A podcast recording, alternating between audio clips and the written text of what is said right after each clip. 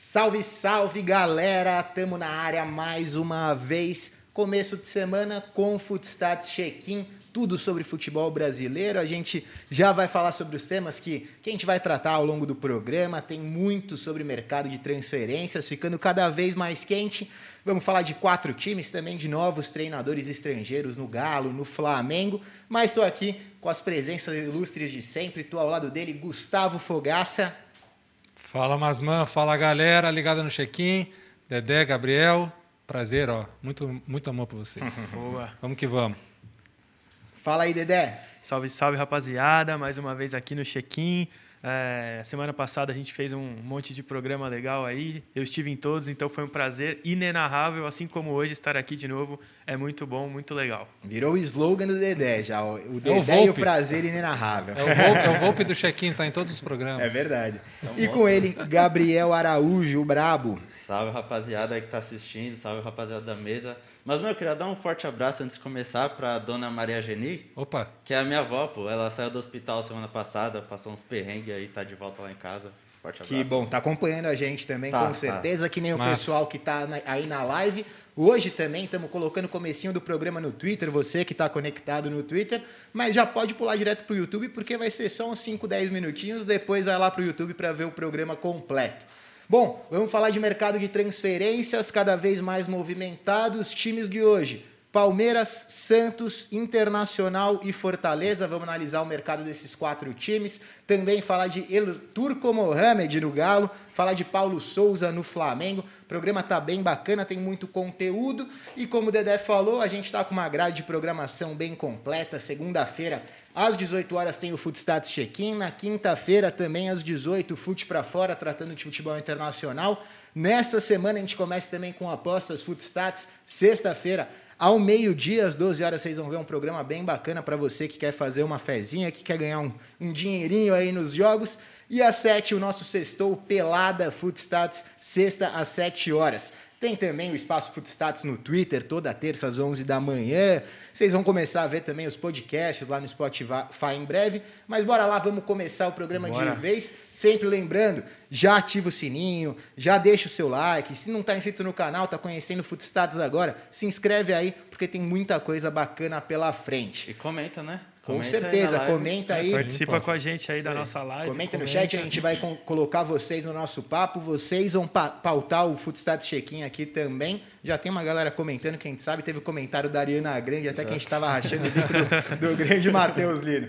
Mas bom, bora lá. Vamos falar de Palmeiras, mercado de contratações do Verdão. Torcida palmeirense está bem brava que não chegou o sonhado 9 ainda para o Mundial. Mas chegaram outros cinco jogadores. Já está na tela aí, Junião, o mercado de transferências do Palmeiras? Vamos falar deles, Marcelo Lomba chegando para o gol, Murilo, Murilo Cerqueira, ex-cruzeiro, chegando para a zaga, Jailson, o Will Smith, né? Sim. Aquele anúncio muito legal bom. Muito que, bom, o Palmeiras fez, parece bastante o Will Smith, o Jailson, volante ex-grêmio, Atuesta, volante, meia, que jogava na Major League Soccer, e o Rafael Navarro, atacante que chega do Botafogo, estão pedindo 9, mas pode ser que o 9 já esteja aí, né?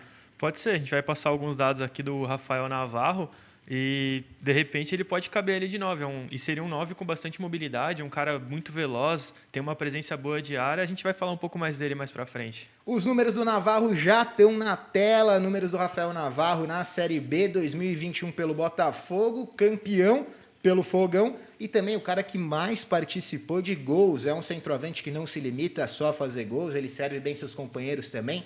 37 jogos, 16 gols, 9 assistências, resultando em 25 participações diretas. 40 de 81 finalizações no alvo, ou seja, o cara acerta praticamente metade dos chutes que dá, e 41 assistências para finalização. É aquilo que a gente falou, um cara que finaliza muito, dá- também dá passes para finalização. Primeiro da Série B em participações diretas, o terceiro na artilharia. Gufo, o que, que falar de Rafael Navarro no Palmeiras? Mas, mãe, eu achei uma excelente contratação, porque eh, ele é talvez esse jogador que a torcida do Palmeiras eh, quer, mas não enxerga, porque talvez ele não tenha aquele nome que se espera de um grande centroavante, um cara de seleção, um estrangeiro famoso, mas, pô, os números deles comprovam a sua qualidade. E tem uma história muito legal dele, que o Gustavo Leal, que é auxiliar técnico da seleção brasileira olímpica, foi treinador dele no Fluminense na base, que ele começou no Fluminense, né? E ele era 10, ele era meia centralizado, armador. E foi o, o Leal que o transformou em centroavante. Pô, legal. Porque enxergou nele essa capacidade finalizadora. Um cara que consegue se posicionar bem na área. Ele, por exemplo, ele não é um, um exímio cabeceador, mas ele tem um sentido de posicionamento muito bom dentro da área para cabecear também. Então ele pode ser esse 9. Por isso que talvez a torcida do Palmeiras tenha que começar a olhar para ele com um pouquinho mais de carinho. Ele tem mais recurso que o Rony, né, ao meu ver. É um jogador que vai entregar um pouco mais dentro do esquema tático, dentro da participação coletiva.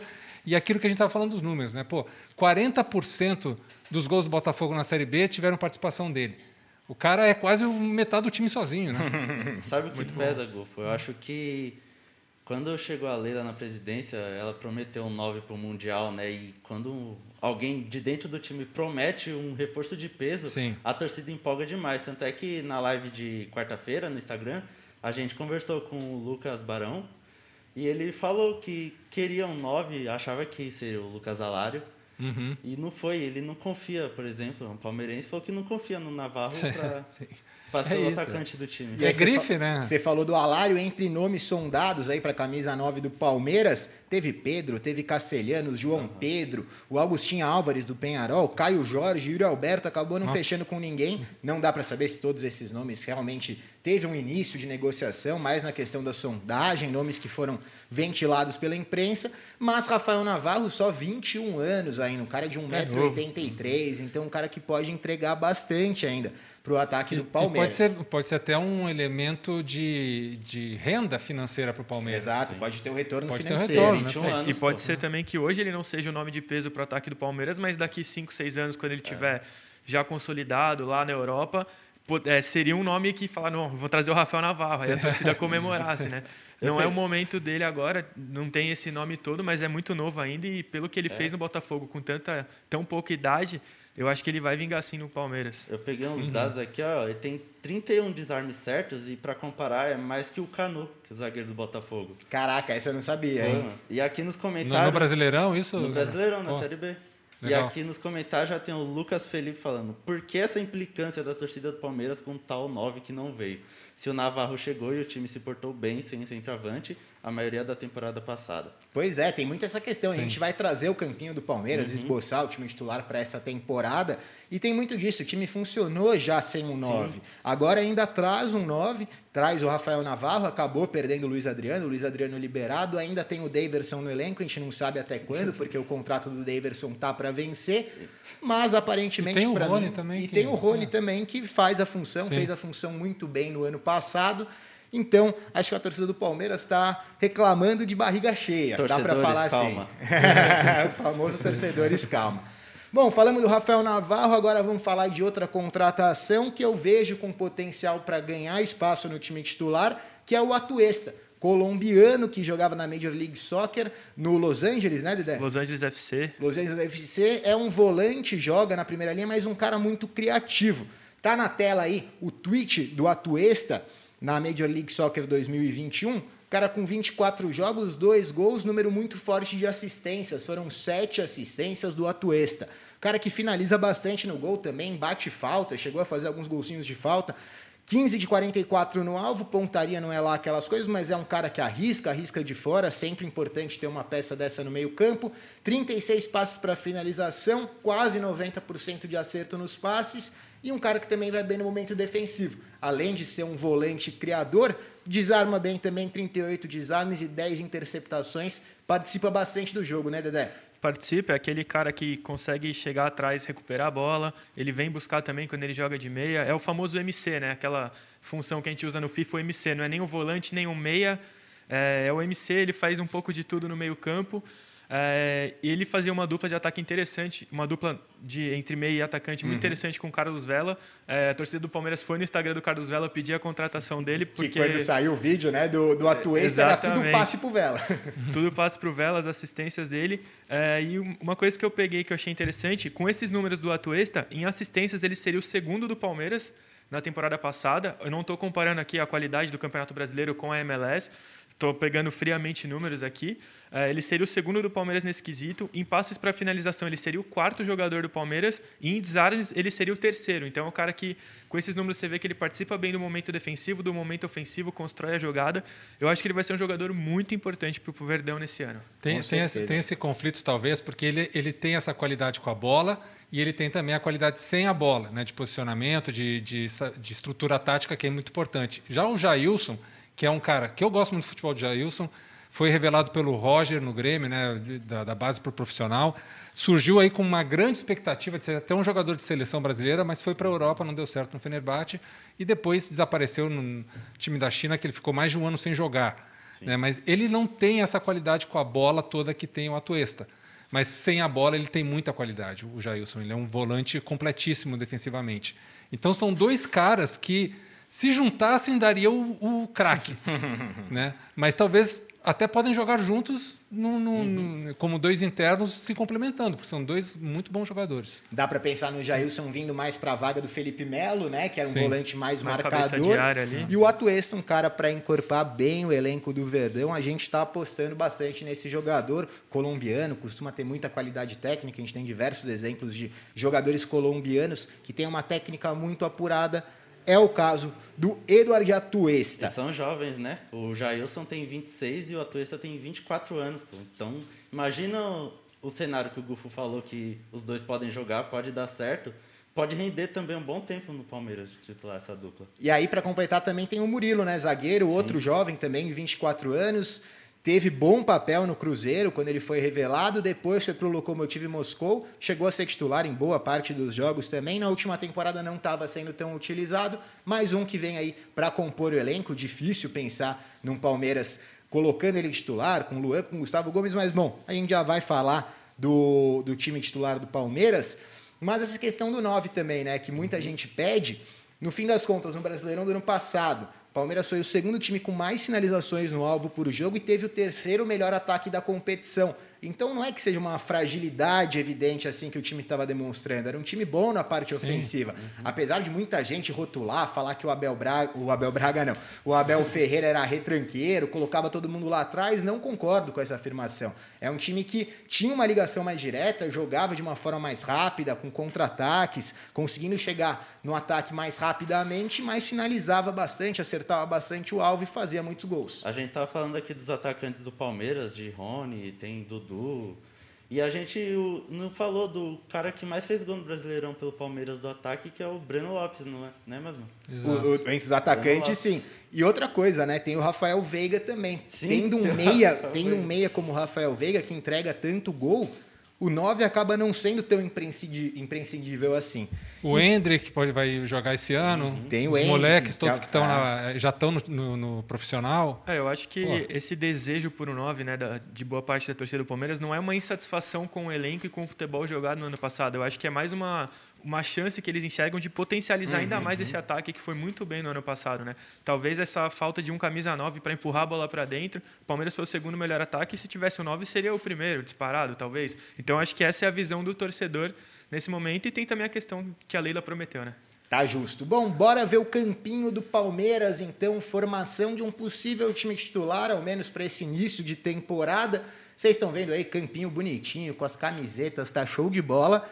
E aí o torcedor palmeirense vai olhar esse time e vai falar, ué, esse aí não é o time de 2021? O que está acontecendo? Mas é isso mesmo, na nossa opinião, para um time titular inicial do Palmeiras, a gente manteria esse time aqui que todo mundo conhece tão bem, com Everton, Marcos Rocha, Luan, Gustavo Gomes e Piquerez, Zé Rafael, Danilo, Gustavo Scarpa, Rafael Veiga, Dudu e Rony. É o atual bicampeão da Libertadores, time que vem de temporadas muito fortes.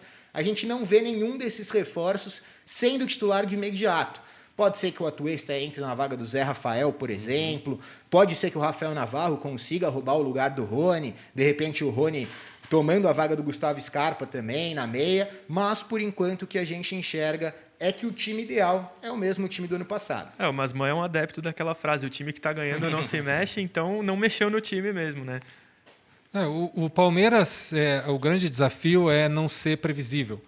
É, com essa questão de ter os mesmos jogadores, é, um modelo de jogo já consolidado, estudado por todo mundo, conhecido, mas ao mesmo tempo a gente viu vários Palmeiras diferentes ao longo do ano. Né? Perfeito. Times mais reativos, às vezes, mais propositivos, de contra-ataque, de velocidade, ou às vezes mais segurando é, a bola no campo do adversário. Tem essas possibilidades porque tem bons jogadores, está bem treinado. Eu acho muito valioso essa coisa de você ter um treinador por mais de duas ou três temporadas e ele conseguir fazer um trabalho sério ele poder construir ali o seu modelo de jogo.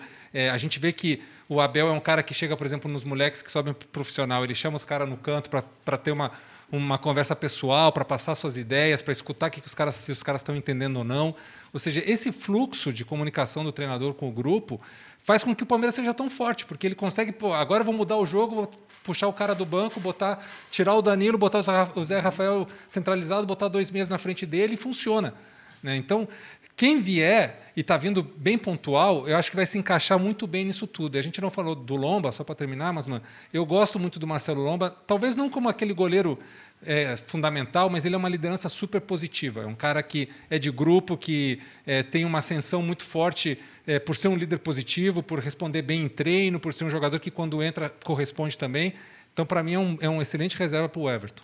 E aí, Boa, tá falando do Palmeiras, eu, mas eu acho, não sei, mas eu acho que você não dormiu, né, montando esse time, porque o time do Palmeiras completo é muito bom. Não é só esses 11 que são bons. Perfeito. Por é exemplo, o que... na zaga tem o Renan ainda, que uhum, também que é muito promissor. E é o que o Gufo falou, o Palmeiras pode variar bastante o esquema tático, jogar com uma linha de três atrás, colocar mais um atacante. Uhum. Tem muita variação aqui, é só um possível time. A gente vai preparar para vocês uma série aí nas próximas semanas, tratando do elenco completo, mostrando mais de uma possível formação. Então fiquem ligados aí no canal que vem coisa bacana. E além de tudo isso, tem os moleques da Copinha também. O Palmeiras fazendo uma boa campanha na Copinha, de repente pode pintar algum uhum. aí no time profissional, alguns que já jogaram no passado as uhum. últimas três rodadas do brasileiro. Então, além de tudo, tudo que a gente falou, ainda tem os moleques chegando aí da copinha. Com certeza.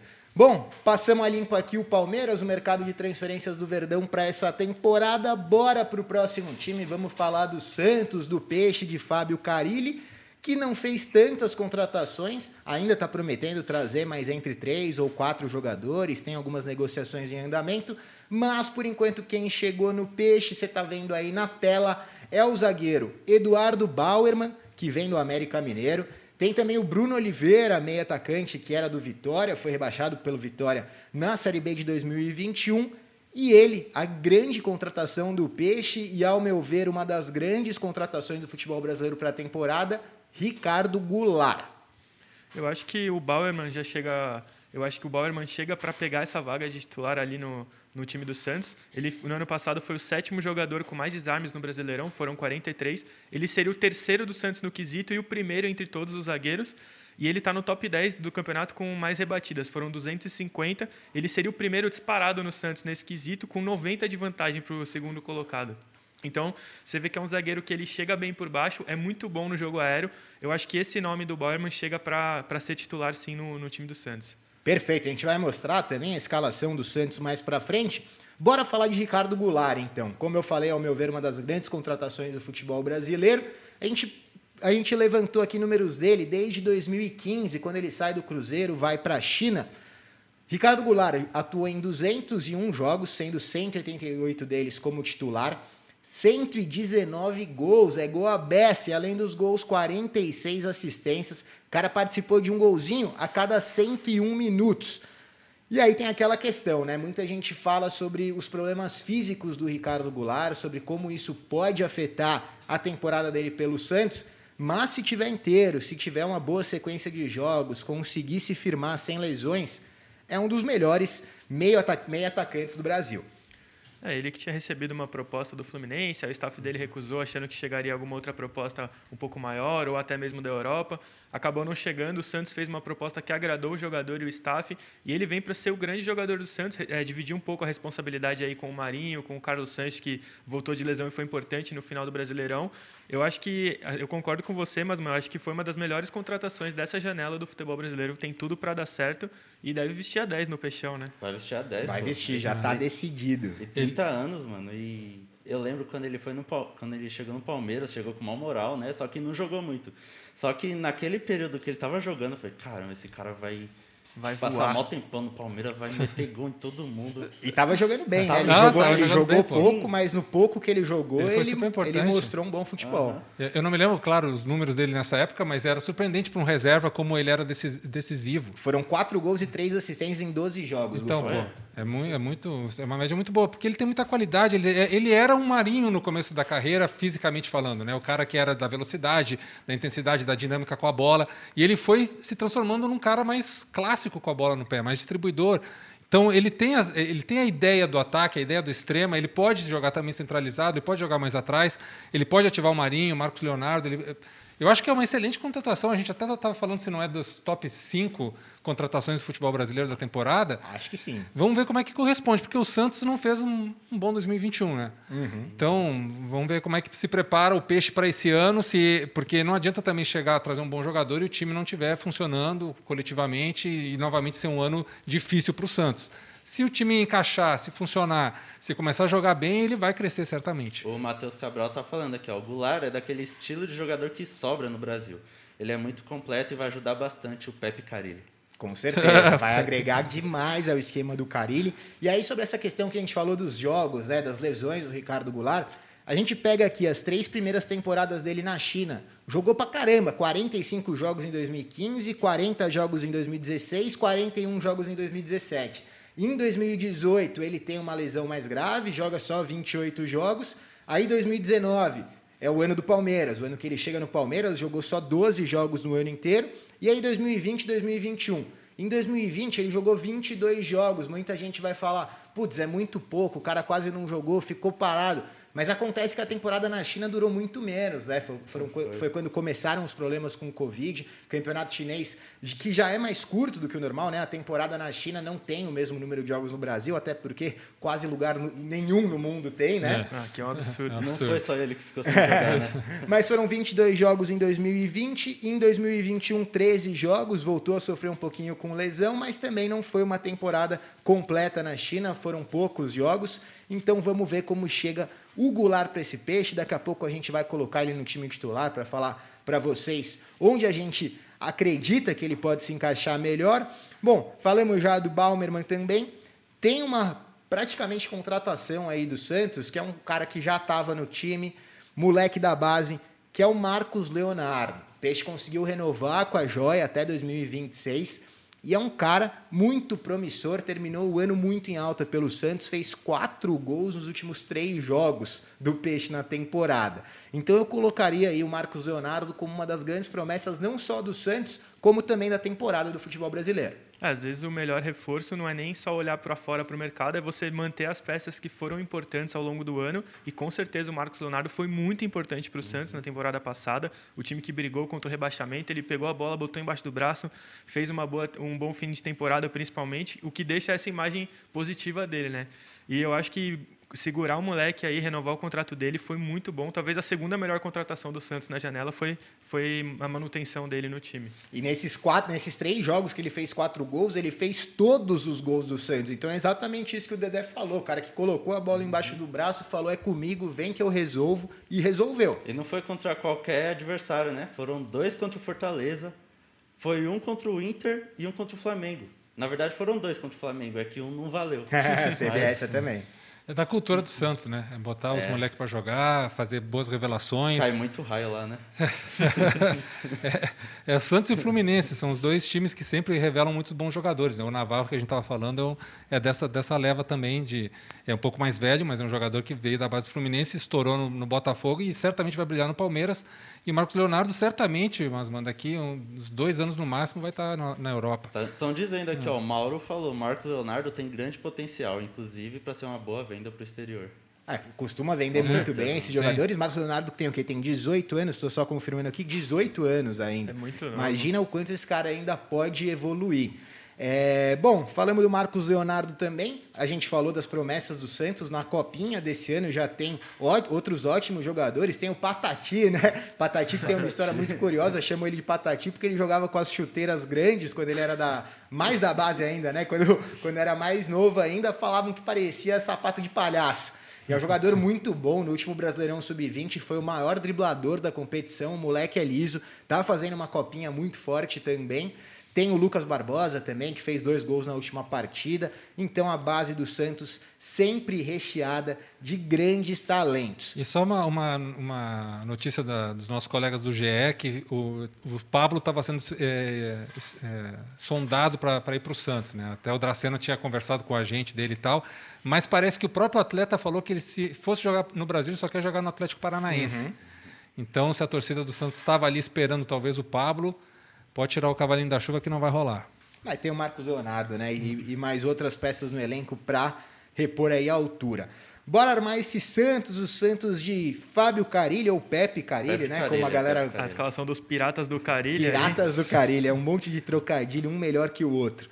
Mas bom, bora lá pro Peixe, armado no esquema de três zagueiros, que foi o esquema preferido do Carilli na temporada passada. Não era assim que ele jogava no Corinthians lá atrás. Acabou encontrando um melhor Santos com três zagueiros. A gente monta esse peixe com o João Paulo no gol, um dos grandes goleiros do futebol brasileiro na temporada passada. O segundo turno dele, se foi tão bom para o Santos, muito passa pelas mãos do João Paulo, que fez milagre atrás de milagre.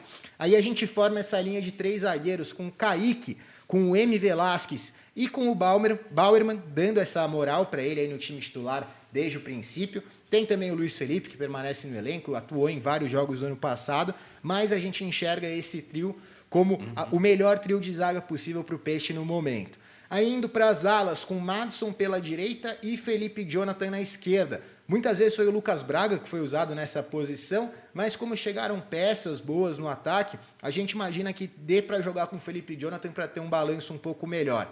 Dupla de meio-campistas, mais volantes, né? Seria o Zanocelo, outro cara muito promissor, e o Sandri, que volta de lesão. Vocês lembram do Sandri ali na temporada 2020? Estava jogando muita bola, acabou se lesionando na, na fase final da temporada, e aí ficou de fora em boa parte da temporada passada, está voltando agora. É uma peça que a gente enxerga com bastante potencial.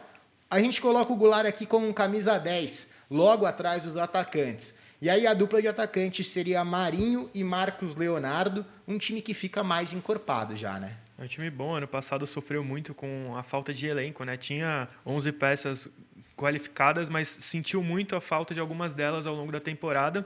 Agora com a chegada dos reforços, eu acho que e com os jogadores voltando de lesão, eu acho que além dos 11 titulares tem um elenco muito melhor do que do ano passado. E o Santos vem aí de novo para brigar pelo Paulistão, né? Que é um título que eles tradicionalmente costumam brigar. Eu acho que esse ano vai brigar de novo. Carlos Sanches, por exemplo, Carlos não está aqui, né? É, Você é. falou Exatamente. do Sanches, jogador que eu sou fãzaço. É, gosto muito, muito, muito, do Carlos Sanches mesmo. E aqui a gente não conseguiu achar um espaço para ele, porque ele o jogaria. O Lucas Braga, que você citou. Lucas Braga também. Estão perguntando aqui do Sanches. Craques Craque Pato Sanches no banco, nosso querido Matheus Lino perguntando. Matheus Lino, um dos maiores inscritos aí do Futestados, o cara tá em toda, sempre comentando. Valeu, Matheus, tamo junto. Mas, mano, o Santos, desde que o Carilli chegou, foi o time que menos sofreu gol no Brasileirão, não foi? Foi, foi. Aí, fez uma campanha no segundo turno muito hum, forte. Eu tava vendo o ranking, aí é o Santos em primeiro, o time que menos sofreu gol, e o segundo é o América Mineiro do Bauerman. Olá. Então os caras então. tirou o Barman do. Não, e o, o Carilli é o rei de não é levar. Né? Clean sheets e não levar Sim, gol é com ele mesmo. Então, pô. Eu não lembro se terminou aí, assim né? o campeonato, mas até as últimas rodadas, todas as vitórias do Santos, o Santos não tinha levado gol. Era sempre 1 a 0 ou 2 a 0 mas então para mostrar essa força defensiva do Santos nas mãos de Carilli. Mas sobre o Sanches, o Sanches é um cara que acho que pode conseguir um lugar nesse time titular. De repente, se o Marcos Leonardo não estiver entregando o que entregou no final da temporada, dá para jogar com o Goulart como um camisa 9 também e colocar o Sanches no meio. Dá para colocar o Sanches em qualquer um dos volantes também. O Sanches é um cara que. Lateral ah, direito, é, Dá para jogar. O Sanches é, dá é craque de bola. Não jogar com três zagueiros, jogar com dois e colocar um Perfeito. meia armador a mais. Então dá para dá o Carilli realmente é, ter uma dor de cabeça para montar esse time, aquela dor de cabeça boa que a gente fala, por ter peças. Eu acho que tem muita variação nesse time do, do Santos para esse ano. É um time que pode surpreender muito no, em todos os campeonatos que vai disputar. Vai jogar a Sula, né? Jogar Joga a Sula. Sula.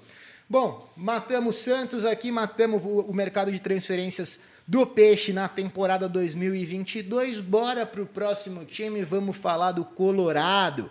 Internacional no mercado Tá na tela aí para vocês as contratações confirmadas pelo Inter. O David só que acho que ainda não foi anunciado oficialmente, mas está tudo certo. Mas aí tem o Lisiero, volante, meio-campista que vem do São Paulo.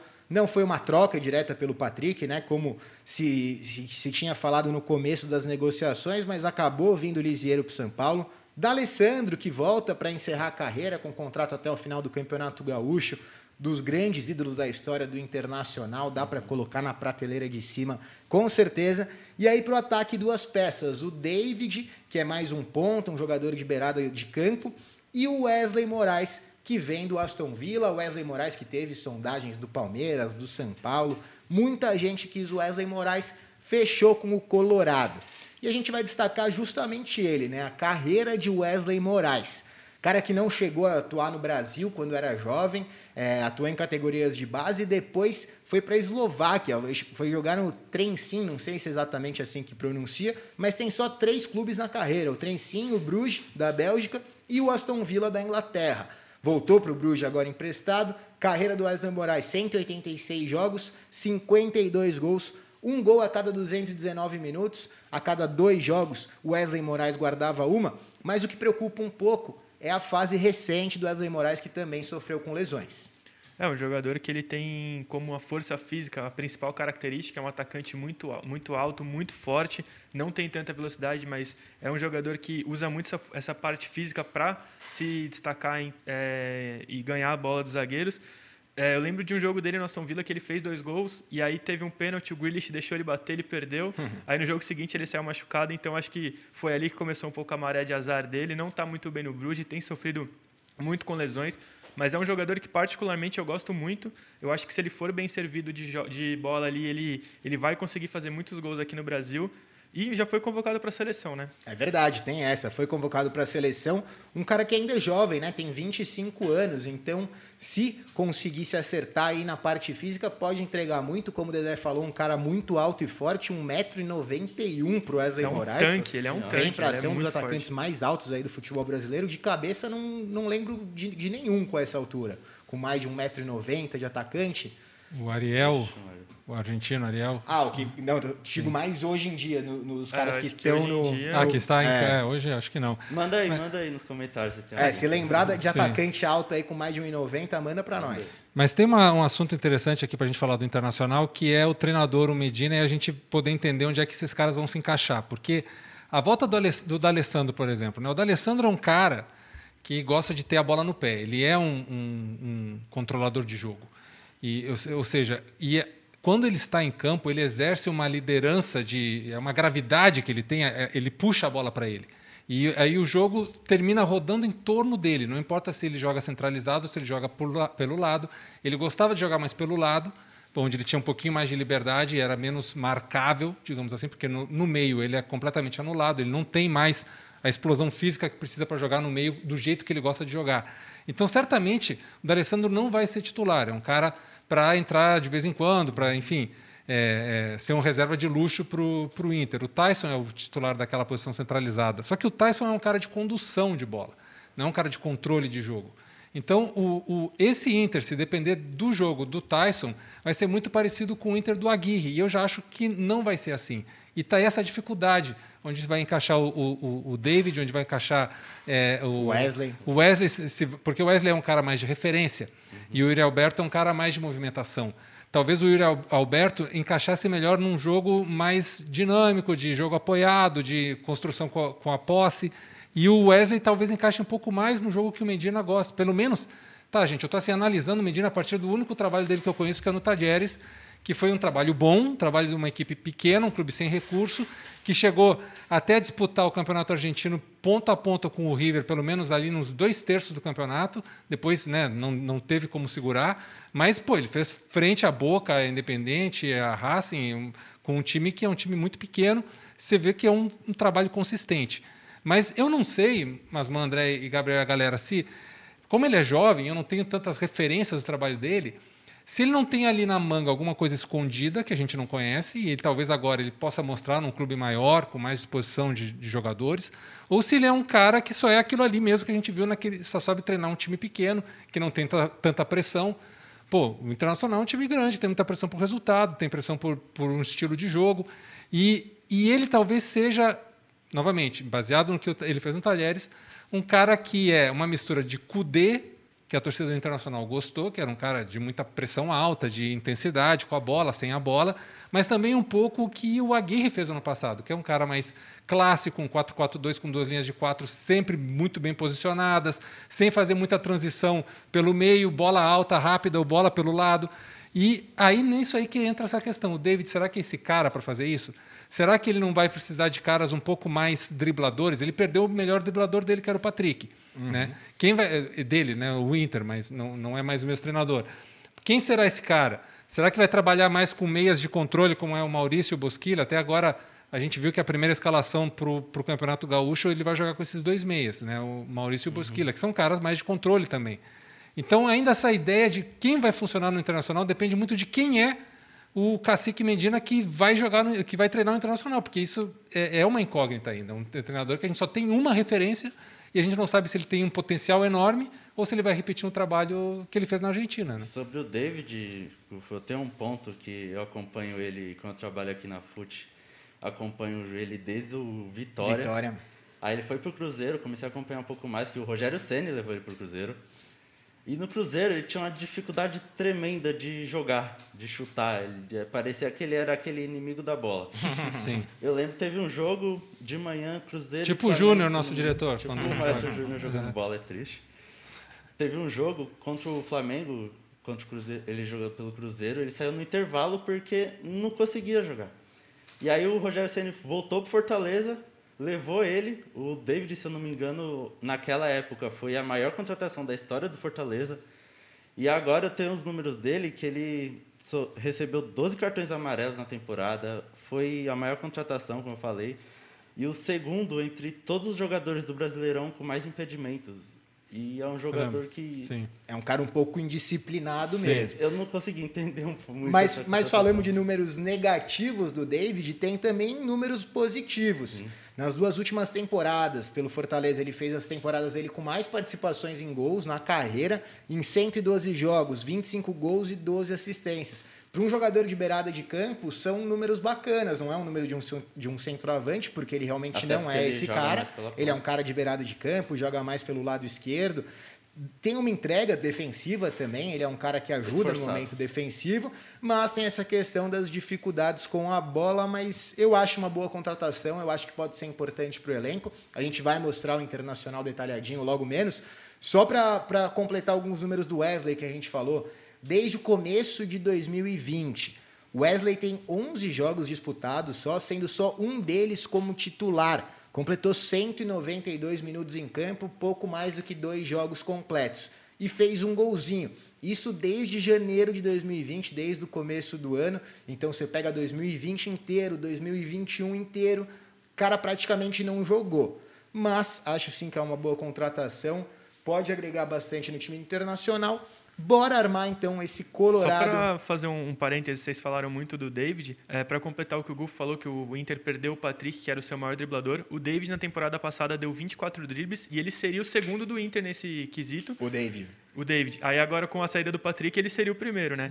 E ele deu cinco finalizações após o drible. Ele seria o primeiro do Inter nesse, nesse quesito. Então é um cara que é de beirada, mas ele gosta de chegar batendo também. Então eu acho que é uma contratação importante. É importante ser dado aí, porque é, é, talvez seja um recurso que, se estimulado mais no internacional, vai dar um resultado para esse modelo de jogo que a gente acha que o Medina vai ter. Então é, é, um cara que pode funcionar mais ainda, e como o Masmani falou, que ele está numa etapa da carreira interessante, porque se a gente for pegar o David uns anos atrás, por exemplo, no Cruzeiro, ele foi. O pessoal não quer nem saber dele lá, né? É. Não foi bem. Mas nos últimos dois anos dele, ele foi bem. Ele mostrou assim, uma certa qualidade. Talvez ele entrando agora no trabalho desde o começo, uma pré-temporada bacana, é, sendo utilizado na sua melhor é, característica pode render mesmo. Né? Até porque o Cruzeiro era o Cruzeiro já pulando da ponte, né? Sim. Uhum. ninguém ninguém é, deu certo sim. naquele Cruzeiro. Mas bom, Campinho do Internacional tá na tela. Vamos discutir esse time então. Tem a questão do time que o Cacique está colocando nos treinamentos, mas os reforços ainda não chegaram direito também. Mas por enquanto a gente montaria um time com Daniel no gol, que vai ser um reforço enorme. O Colorado sentiu muito a falta do Daniel no ano passado. Quando ele se lesionou, a gente soltou bastante esse número para vocês que acompanham a gente. Com o Daniel, o Inter tinha aproveitamento de G4. Sem o Daniel, era aproveitamento de time rebaixado. E quem era o goleiro? sem o Daniel. O Marcelo Lomba. Coitado, Lomba. Mas enfim, é, fez falta demais o Daniel, volta agora para essa temporada, com certeza vai trazer muita qualidade para o gol do Colorado. Na linha defensiva, Heitor pelo lado direito, Saravia voltou para o Porto. Uma dupla de zaga que permanece igual, Bruno Mendes e Vitor Cuesta. Bruno Mendes com mais seis meses de contrato de empréstimo com o Internacional. Colorado quer bastante contratar, caiu no gosto do torcedor do Inter. Zagueiro que ainda é muito jovem, zagueiro que joga firme. Bom jogador demais, o Bruno Mendes, Vitor Cuesta pela zaga pela esquerda e o Moisés na lateral esquerda. É, a gente monta uma linha de dois volantes aqui, com Dourado sendo um volante mais defensivo e o Lisiero sendo mais um meio-campista construtor. Lisiero que tem no passe, na qualidade do passe, uma das, das principais características. Coloca o Edenilson como um meia pela direita, o Tyson como um 10 centralizado, do mesmo jeito que ele jogou na última temporada. E estamos dando uma moral aqui para o David. O Gabriel não gosta do David, mas a gente está colocando ele no time titular, pelo menos para esse início de competição. O Internacional ainda está de olho em outras peças para o elenco. E lá na frente, o Yuri Alberto. Não colocamos o Wesley Moraes no time. Vocês vão falar, pô, vocês estão loucos? Das principais contratações do time, vocês não colocam? É porque eu, ao menos, enxergo que é difícil você jogar com o Yuri Alberto Sim. e o Wesley juntos. Por mais que o Yuri seja um cara de movimentação, consiga sair bastante da área, acho que teria que remodelar mais algumas coisas do time para conseguir colocar esses dois caras juntos. Mas, por enquanto, esse seria um Colorado ideal, pelo menos ao nosso ver. Como o Gufo falou, tem o Bosquilho e o Maurício também, que podem Sim. entrar nesse time, né, Gufo? Tem o Caio também, que é um Caio jogador Vidal. De, o Caio Vidal, que é um bom jogador de ponta. É, eu vejo talvez o Edenilson vá se consolidar na onde, para mim, ele rende melhor, que é como interno, né? corredor do meio, ele fazendo essa, esse box to box, digamos assim, mas é um jogador muito bom por dentro, né? Pelo lado ele não rende tão bem, rende bem, mas é um bom jogador, mas eu gosto mais dele por dentro. Então, se a gente for pensar que o Edenilson vai talvez disputar a posição com o Lisieiro, e, e, o Dourado é meio, né? O, sempre é o cara que está ali. Eu não gosto do futebol do Rodrigo Dourado, já falei isso várias vezes em vários espaços, eu acho ele muito limitado, mas é um cara que passa ano, passa ano, está sempre ali de titular, uhum. capitão, ou seja, os treinadores gostam muito dele. Então é difícil a gente pensar que o Dourado não vai jogar. E tem uma revelação do Inter, que é da seleção norte-americana, que é o Johnny, que é um volante também que consegue fazer as duas coisas. Ele é bom de posicionamento, ele é bom defensivamente e sabe entregar bem a bola. Talvez essa seja a temporada dele aparecer mais como titular. Você falou de revelação do Colorado. Para lateral esquerda tem um cara muito fera também, que é o Tauê Lara. Foi um dos grandes destaques do Brasileirão Sub-20 do ano passado. Foi o melhor da posição entre todos os jogadores, jogou muita bola. O Colorado campeão do Brasileirão Sub-20 é um cara que pode entrar na lateral esquerda ao longo da temporada para é, entrar na vaga do Moisés, né? Que é um jogador que a torcida do Colorado é tão... corneta bastante também. Sim. O Gufo falou um pouco do Dourado, eu acho que daqui a pouco ele e o David vêm aqui atrás da gente. É. Mas do, do, é, essas críticas ao Dourado vai é. muito em relação a ser um cara mais exclusivamente defensivo, né? Uhum. Traçaria um paralelo até com o que acontece com o Gabriel no Corinthians, são jogadores até que parecidos Sim. de estilo, que atualmente a galera não quer mais ver esse tipo de jogador, né? Sim. A galera quer que todo mundo do time saiba tocar a bola bem, saiba chegar na frente. Faz sentido, mas eu acho que muitas vezes é importante você ter também um cara mais exclusivamente marcador para dar uma equilibrada na equipe. O pessoal aqui está falando muito do Bosquilha, aqui o Mauro, o Bosquilha bem, bem fisicamente tem vaga, mas outra, outro ponto, outro reforço importante que eu acho que o Inter vai ter nessa temporada é conseguir manter o Edenilson. Como o Gu falou que o Atlético está tá muito atrás dele, mas se o Inter conseguir manter. É, tá fazendo o jogo duro, acho que vai acabar ficando. Sim. Tem que Sim. manter, né? Tem que manter, que é um dos principais jogadores da equipe. Bom, passamos um pouco do tempo aqui na discussão com o Internacional. Bora para o nosso quarto time. Vamos falar do Fortaleza, o leão do PC, que chega para a temporada, acho que das temporadas mais aguardadas da história para o torcedor do Fortaleza.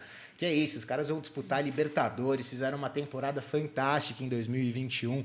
Brasileirão de muito respeito, jogou muita bola o Fortaleza do Voivoda e vem melhor ainda, né, para a temporada 2022. Trouxe bastante gente. Tá na tela aí as contratações da equipe: Fernando Miguel para o gol, Wagner Leonardo para a zaga, Brian Ceballos também para a zaga, o Landazuri, que vem para a lateral direita, o Juninho Capixaba para a lateral esquerda E o Silvio Romero deu o chapéu no Ceará, torcedor do Fortaleza ficou feliz da vida com esse chapéu.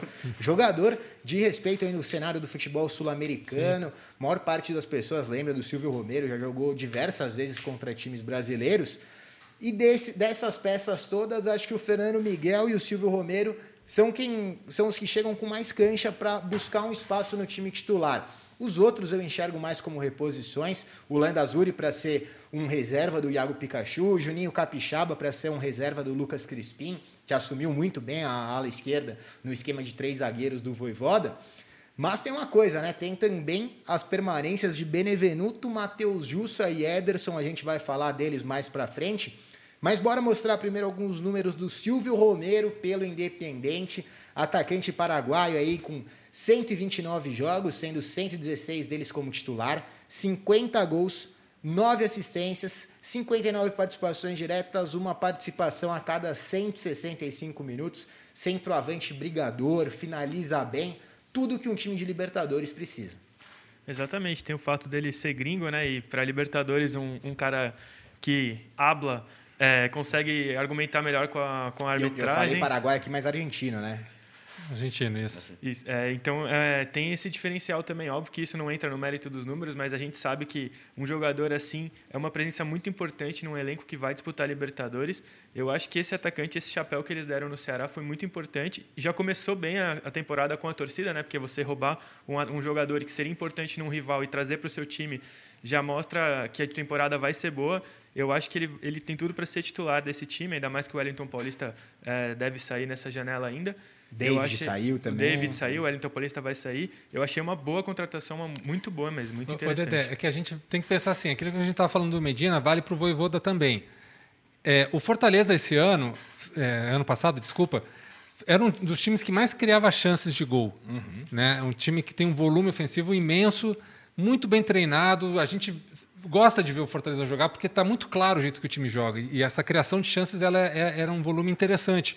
Só que esse cara, o Silvio Romero, só para vocês terem ideia, dos 19 gols que ele fez no, no, na temporada passada, 17 foram dentro da área. E desses 17, 12 foram de primeira. Ou seja, é, um, é 70% dos gols do cara dentro da área foram de primeira. O que significa isso? Um cara que tem uma excelente noção de posicionamento, uhum. sabe estar no lugar certo na hora certa. Um cara que tem muita qualidade técnica, porque você poder finalizar e fazer gols de primeira, você tem que ter qualidade técnica, não adianta. Não, o cara que é perna de pau, o Wellington Paulista, com todo respeito, Paulista, eh, não conseguiria fazer 12 gols de 17 dentro da área de primeira. Uhum. Né? É, Rafael Moura, esses caras centroavantes mais pesados, assim, eles podem ser caras que, que botam bola para dentro, até em mais quantidade, maior quantidade, mas não tem essa qualidade técnica. E por último, confiança, né, cara? O cara tem que ter muita confiança para saber, pô, não, essa bola eu vou, vai chegar e eu vou botar para dentro. Então, é sem dúvidas, até eu boto nesses nossos top 5 aí, é, contratações do mercado brasileiro. Silvio Romero é um cara que experiente, é, conhecedor de Libertadores, jogou Sul-Americana, foi é, é, rodado toda a América do Sul, conhece tudo e é um cara que está mesmo com 33 anos, no auge da carreira. Então, o Fortaleza acertou demais essa contratação. E dizem que algo que colaborou bastante para o Romero aceitar a proposta do Fortaleza foi o espetáculo que ele viu da torcida do Leão Pô, não, no Castelão, no Sim. primeiro jogo internacional da história Nossa, do Fortaleza. Silvio Romero estava em campo, jogou contra o Fortaleza, gostou muito do que viu e com certeza isso pesou para a decisão dele vestir a camiseta do Leão do PC. Eu acho que até quem não torce pro Fortaleza vai torcer pro Fortaleza fazer uma uhum. baita campanha na Libertadores. E como o Gufo falou que o Silvio Romero é uma das melhores contratações, o Gabriel Bernardo Silva, meu xará, tá falando aqui, ó, que o Fortaleza mandou bem demais. E ao meu ver, a opinião dele, uma das melhores contratações do Brasil atualmente. Ah, tá concordando certo. com o Guf, então. Aí, depois manda o Pix aí que a gente faz. Acho que dá para colocar. Mas, bom, a gente falou sobre contratações que não foram bem contratações, né? Jogadores que já estavam no Fortaleza e se mantêm agora no Fortaleza para essa temporada. A gente começa destacando o Marcelo Benevenuto, zagueiraço. Estava na nossa seleção do Campeonato Brasileiro, foi o segundo melhor zagueiro da competição, ficou atrás só do João Vitor. E aí a gente mostra um tweet que a gente colocou assim que o Fortaleza garantiu a aquisição do zagueiro, entre todos os zagueiros do campeonato, Benevenuto foi o primeiro em gols e o segundo em finalizações no alvo. Um cara que tem um jogo aéreo muito forte, chega muito bem na bola parada. Pô, teve um jogo com o Palmeiras ali que ele fez dois gols, se eu não me engano, de, de cabeça. Foi. Cara que vai muito bem na frente e atrás, o primeiro interceptações, um cara que tem uma leitura defensiva muito boa, tanto que o Voivoda coloca ele como zagueiro central, né, no esquema de três zagueiros, é muito importante que esse zagueiro tenha uma leitura boa defensiva, e também o segundo em rebatidas, ou seja, um cara que sabe desarmar com classe ali nas interceptações, mas também quando o tempo fica ruim, afasta o perigo, é bola para o mato, que é jogo de campeonato, rebate tudo. Segundo melhor zagueiro do campeonato, muito importante a manutenção dele no elenco. É, como eu falei, né, na, quando a gente estava falando do Santos, talvez a melhor contratação não é aquela que você traz do mercado, mas é o jogador que você enxerga que foi fundamental e, e mantém. E o Marcelo Benevenuto é esse exemplo, né? É, você falou muito da jogada aérea dele e ele não é aquele zagueiro desbalanceado que só vai bem no jogada aérea lá atrás. Ele vai bem no ataque também, uhum. fez muitos gols e Cara, eu acho muito importante ter um zagueiro com experiência, assim, também, para uma disputa de um campeonato internacional. E o Marcelo Benevenuto tem jogado bem há alguns anos. Eu sou muito fã do futebol dele e é um dos melhores zagueiros do Brasil e se consolidou é, sendo um dos melhores zagueiros do Brasil na temporada que ele fez ano passado, que foi incrível. Perfeito. E tem também a manutenção do Ederson, essa talvez uma das principais peças do Fortaleza na temporada passada. Conseguiu renovar o empréstimo junto ao Corinthians. O torcedor do Leão ficou feliz da vida com a manutenção do Ederson, que entre todos os volantes do Campeonato Brasileiro foi o primeiro em desarmes, o segundo em interceptações, primeiro em finalizações, segundo em assistências e o maior driblador e o que mais sofreu faltas. Campeonataço do Ederson. A gente sabe que você que joga cartola colocava o Ederson direto no time. A gente, no nosso time aqui do Footstats, colocava quase toda a rodada, era nosso queridinho. Porque é realmente isso, é um jogador que ia muito bem em todas as fases do jogo, marcava muito bem, chegava na frente, sofria muitas faltas porque ele gosta de ter a bola nos pés dele. Uhum. Então, importante demais a permanência do Ederson. E não foi bom só para ele, né? Foi bom para o Fortaleza, que manteu, manteve um dos melhores jogadores do time na temporada. Foi bom para o Corinthians também, porque se ele voltasse para o Corinthians, não ia ter espaço. Agora tem Paulinho, o meio do Corinthians está recheado. Então foi bom para todo mundo manter o Ederson no Fortaleza. Até melhor do que se ele fosse para a Europa, que podia correr o risco de sumir lá e Sim, se ele fizer uma boa temporada, uma boa Libertadores, Sim. ganha o Corinthians, ganha o Fortaleza. É, e 22 anos ganha só, ele, ele, ele, é mais, ele é mais novo que eu, pô. 22, 22 ou 23 anos. Jogou com você? Não. Ah, jogou com você? comigo. Bom, bora falar de uma contratação de novidade mesmo no Fortaleza, que é o Fernando Miguel. A gente coloca também para vocês aí na tela o tweet do Fernando Miguel no Campeonato Brasileiro ano passado. Teve muito torcedor do Leão que não gostou tanto assim da contratação. Eu gosto bastante do Fernando Miguel, acho que é um cara que chega para ser titular. Teve entrevista do presidente falando que o Fernando Miguel chega para assumir a titularidade. E o brasileirão dele foi muito forte. 37 jogos, 34 gols sofridos, 16 jogos sem sofrer gol. Foi o primeiro entre todos os goleiros da competição. A zaga do Dragão se manteve firme aí, a zaga do Atlético Goianiense no Campeonato Brasileiro, muito em função do Fernando Miguel que fez 118 defesas, sendo 29 delas defesas difíceis, quarto goleiro com mais milagres no Campeonato Brasileiro, e o Atlético Goianiense teve nada mais nada menos do que a segunda melhor defesa do campeonato. É, ele fez uma temporada excelente, foram 89 defesas, ele é o quinto no geral também, então ele está no top 5 das duas é, funcionalidades de um goleiro, a defesa e a defesa difícil. E se você pegar esses números, é mais do que os números dos dois goleiros do Fortaleza somados.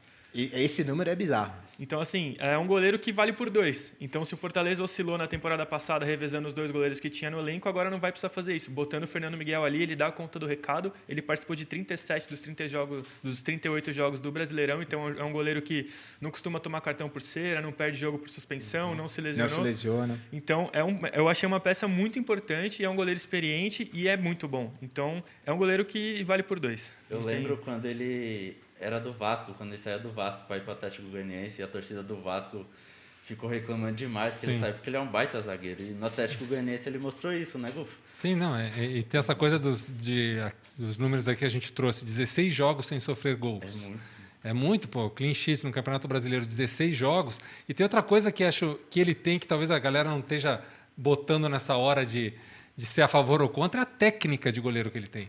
Ele é um goleiro técnico. De, de, de, sair bem na bola, de, de, cair bem na hora certa. Ou seja, ele é tão bom assim, não é porque ele é sortudo, né, gente? Porque ele é um bom goleiro, ele tem boa técnica. Ele é um não, é grande contratação também. Bora armar o campinho do Fortaleza, ver como esse time pode jogar para a temporada 2022. A gente já escala logo de cara o Fernando Miguel como goleiro do Leão para essa temporada. Linha de três zagueiros se mantém intacta: Tinga, Marcelo Benevenuto e Tite. Trio de zaga que funcionou durante boa parte da temporada passada. No segundo turno, Fortaleza acabou caindo um pouco de rendimento defensivo, mas depois na reta final voltou a mostrar qualidade. Nas alas, Iago Pikachu pela direita e Lucas Crispim permanecem na esquerda. Dupla de volantes também permanece com Ederson e Matheus Jussa. Matheus Jussa, mais um dos jogadores que ficou aí no, no Fortaleza para essa temporada. Aqui pode muito bem ser o Felipe também, que entrega uma outra opção de jogo, um cara mais técnico. Matheus Jussa acho que chegaria aí mais para para dar uma qualidade defensiva um pouco maior do que a do Felipe. E como camisa 10 a gente coloca o Lucas Lima, que a gente não comentou, mas é mais um jogador que o Fortaleza conseguiu segurar para essa temporada, cara que pode ser importante. E se achou, né, no Fortaleza, né, Masman? Porque estava meio perdido o futebol dele Sim. e o cara se achou no time. E, e, pelo, que, pelo aquilo que a gente já falou, temporada de Libertadores, você precisa de jogadores experientes, que tenham experiências em grandes jogos. Lucas Lima é esse cara, é esse perfil de jogador. E lá na frente a gente coloca Silvio Romero e Robson. Robson, atacante muito bom também, gosto bastante do Robson. Fez um campeonato brasileiro super positivo. E aí o Fortaleza tem outras peças também, mas como a gente já falou, a gente vai fazer é, vídeos exclusivos de cada time, explorando mais as opções do elenco, outras formas de jogar. Mas esse time está bem bom, gosto bastante. Para a temporada de Libertadores, já coloca a sua opinião aí nos comentários também, aí no chat. O que, que você acha desse time? o Diego Bianchini, desculpa aí, mano, se eu falei no seu nome errado, mas ele falou que não crê nisso. Ele acha que o elenco do Fortaleza é mais fraco ou equivalente ao do ano passado. Ah, eu não, não concordo. Se, Como? Se, não, não perdeu muitas peças importantes. Assim, ó, se for equivalente ao ano passado, vai ficar no G4 do brasileiro. É, já tá ótimo. Já tá bom, né? Pô. Mas eu acho que se qualificou. É, de peças perdeu o quê? Perdeu o David e só. O Wellington Paulista. E o Wellington Paulista. O, o Gabriel Escolari, outro xará meu aqui, ó, tá falando que o Fernando Miguel é pegador de pênaltis também. Gosta é, de pegar bem pênaltis. lembrado, bem lembrado. Vai bem. É. Gufo, o que, que a gente faz aqui? Em sete horas, já passamos uma hora, ainda tem mais dois temas. Vamos, vamos estender um pouco o programa hoje, porque o papo tá bom, o pessoal é, tá aqui no chat aquela, conversando bastante. Aquela resumida para a galera também, né, não ficar de saco cheio da gente. Né? Perfeito, mas vamos lá, quando o programa é bom assim, rende, a gente está interagindo aí com o pessoal do chat, vocês estão acompanhando, então vamos continuar aqui mais alguns minutinhos. Passamos ali para os quatro times de mercado de transferência que a gente queria falar. Agora a gente vai falar de novos treinadores no futebol brasileiro, principalmente dele, o novo treinador do Galo, El Turco Mohamed. Chega no, no Atlético Mineiro, treinador que é argentino, treinava no Sim. México e chamam de turco. Fala um pouco do El Turco aí pra gente, Bufô. Eu me lembro quando eu morei na Argentina, o turco jogava, né? Foi jogador de futebol, era um jogador que sempre. É, é aqueles caras que causavam, sabe? Invocado. Né? Invocado, gostava de brigar com um árbitro, era sempre expulso, fazia brincadeira com o adversário, não respeitava os caras, sabe? Ele era assim, da, da pá virada mesmo mas se transformou num treinador muito flexível. É muito interessante porque não dá para você enquadrar o modelo de jogo, a, a, os, as, as, ideias dele num molde. Ele é tudo assim, mas mano. Ele é o cara que gosta de jogar em linha alta, eu gosto de jogar em linha baixa. Gosta de jogar com a, com a posse, gosta de jogar no contra-ataque.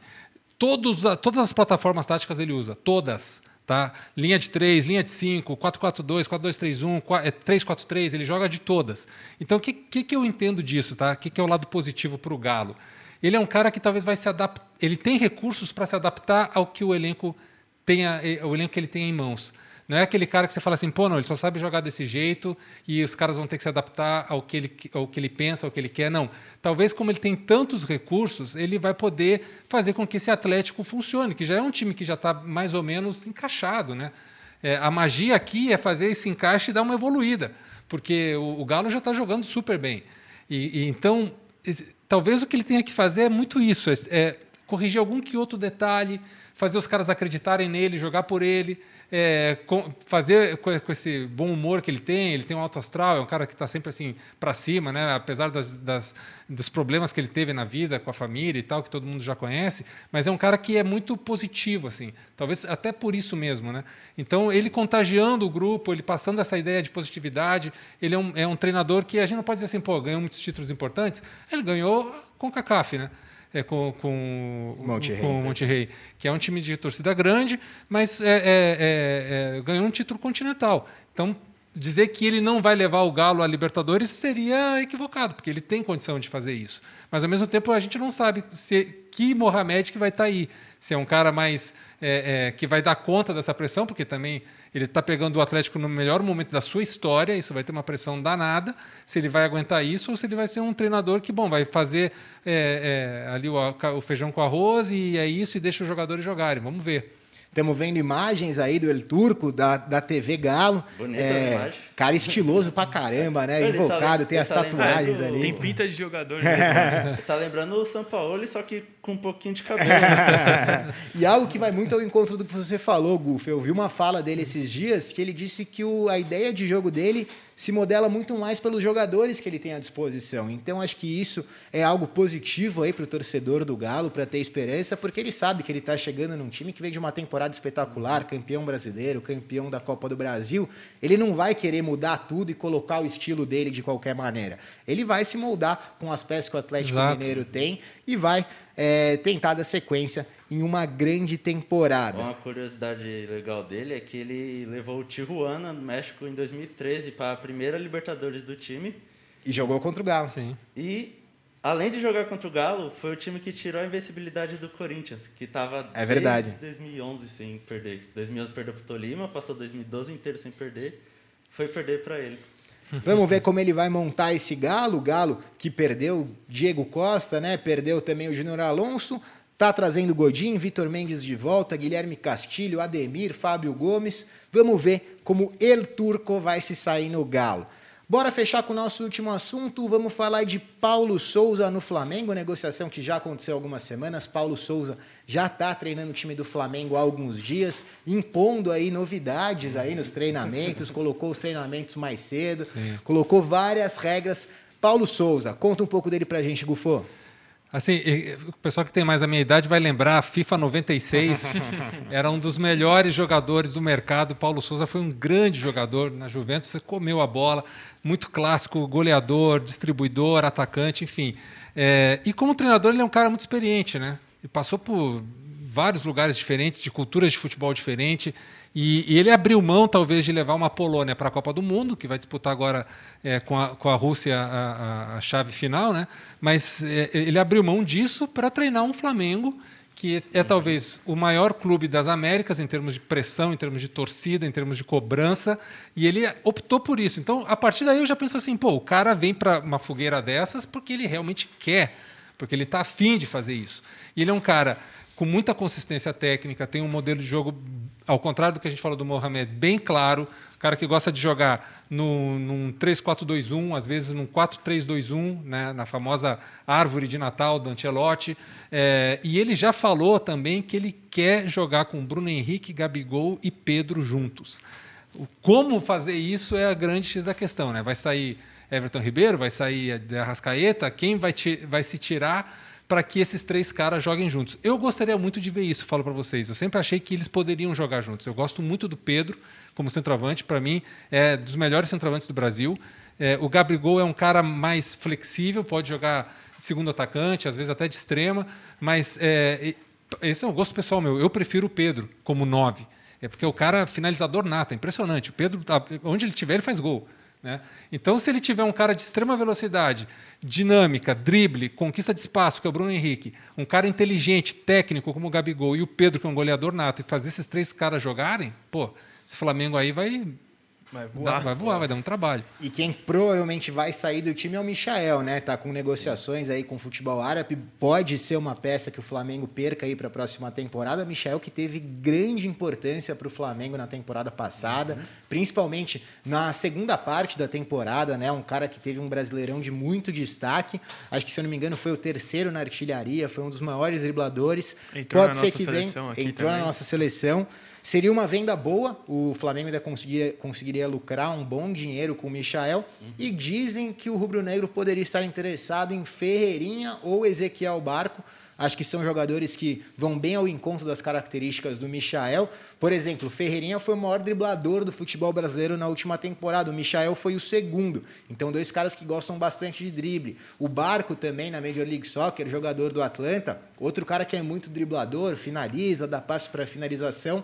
Então, se perder o Michael, acho que o Flamengo estaria bem servido aí com alguma dessas duas reposições. Mas, Perdeu claro, o Kennedy também já. né? Perdeu o Kennedy, o Chelsea pediu de volta. Mas, E- enfim, e- por e- enquanto, são desculpa, só é- sondagens. Eu, eu também escutei hoje que fechou com o Thiago Maia em definitivo, né? Fechou, fechou. Já, Acho que na- no isso, final da semana passada já já estava sacramentado. publicação disso aí. Mas o Flamengo, eu acho que o, a melhor coisa que o Flamengo fez foi fechar primeiro com o treinador. Que era onde estava mais aquela dor, sabe? Que É, eu acho que a gente vai ver um pouco de qual estratégia vai funcionar Sim. melhor. O Galo trouxe reforço depois do treinador, o Flamengo trouxe treinador e agora está começando a se movimentar no Uhum. mercado. Então a gente vai ver esse, esse duelo de, de estratégias das diretorias. Vamos ver qual vai se dar melhor, né? Eu acho interessante aí Final os do dois ano a pontos. gente volta esse tema aí. É. E aí, se confirmar a renovação do Arrascaeta, aí sim é uma grande contratação nessa Sim. linha que a gente falou várias vezes no programa de hoje, já de jogadores que estão no clube e o clube faz um esforço para continuar com eles. Arrascaeta, jogador sensacional, um meia que participa de um gol a cada 118 minutos. A gente soltou lá no Twitter essa informação hoje. É um meia muito importante com ele em campo. O Flamengo tem acima de 70% de aproveitamento. Enfim, é papo para a gente ter mais para frente, quando a gente for analisar mais a fundo o elenco do Flamengo. Estamos esperando alguns dias aí para a gente conseguir ter uma base melhor, com contratações, com saídas.